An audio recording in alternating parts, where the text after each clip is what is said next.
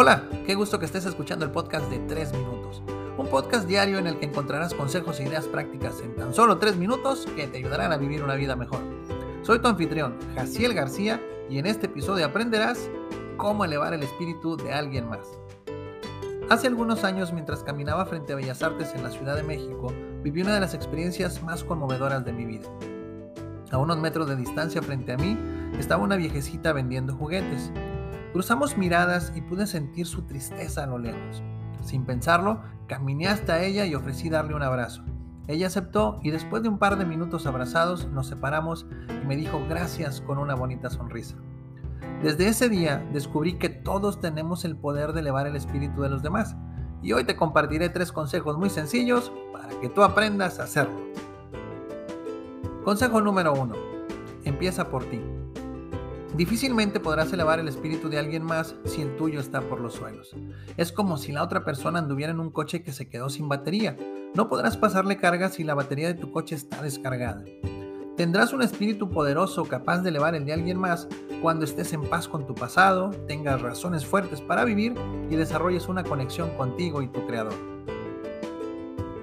Consejo número 2. Enciende tu radar.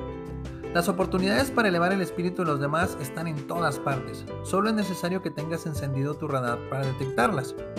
Una persona cabizbaja sentada en una banca, un amigo que está pasando por una situación difícil o un compañero de trabajo al que no le están saliendo bien las cosas últimamente son solo algunas de las tantas oportunidades que tienes para tomarte un tiempo y decir unas palabras de aliento. Enciende tu radar y mantente alerta para detectarlas. Y consejo número 3 no te contengas.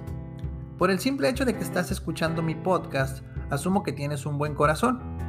Y si estoy en lo correcto, entonces tienes un instinto natural para sentir empatía por alguien que la está pasando mal.